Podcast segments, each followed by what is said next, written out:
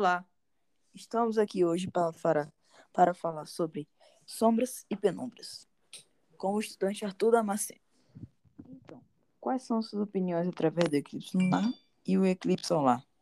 E como isso é. Olá, Pedro. Hoje vou falar aqui um pouco sobre os eclipses. Vamos começar pelo eclipse lunar e o que ele é. Eclipse lunar é um fenômeno astronômico que ocorre quando a Lua é ocultada totalmente ou parcialmente pela sombra da Terra. Em geral, sendo visível a olho nu. Isto ocorre sempre que o Sol, a Terra e a Lua se encontram próximos ou em perfeito alinhamento, estando a Terra no meio desses outros dois corpos.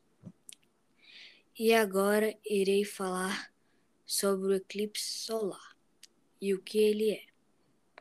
Um eclipse solar é um fenômeno astronômico que ocorre sempre que a Lua se posiciona entre o planeta Terra e o Sol, formando uma sombra que abrange uma pequena faixa da superfície terrestre, fazendo com que, durante o eclipse, essa área fique escura durante um intervalo de tempo limitado do dia. Essa foi a brilhante explicação sobre os eclipses. Agora iremos falar um pouco sobre sombras e penumbras. Agora eu irei falar um pouco sobre penumbras e sombras. As sombras ocorrem quando um espaço escuro, originado pela ausência de luz, é criado pela presença de um obstáculo.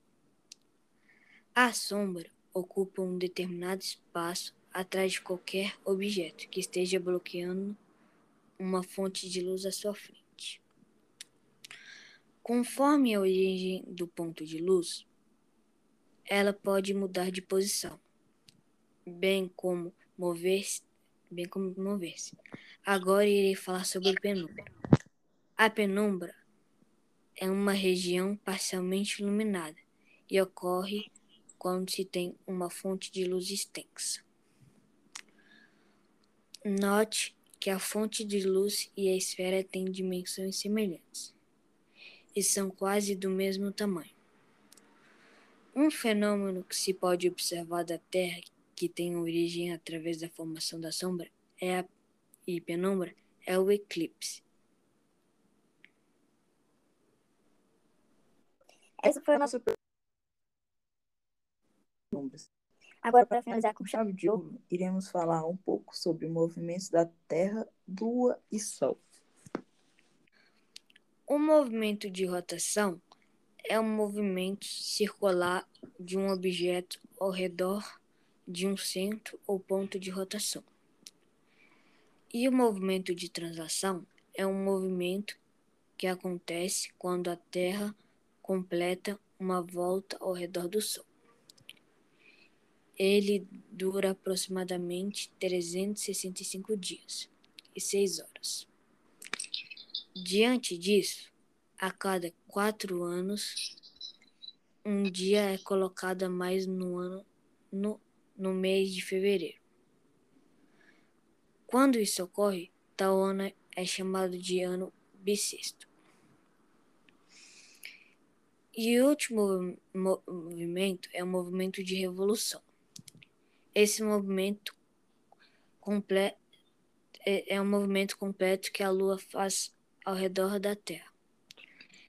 Esse movimento que tem a duração de aproximadamente 28 dias e é responsável pela formação de suas fases. Então é isso, pessoal. Eu vou terminando aqui meu trabalho por aqui. Desejo a vocês um bom final de semana. Aproveite o feriado. Tomem, uh, fiquem com sua família. Tomem cuidado que a pandemia ainda não acabou. E é isso. Até mais. Tchau.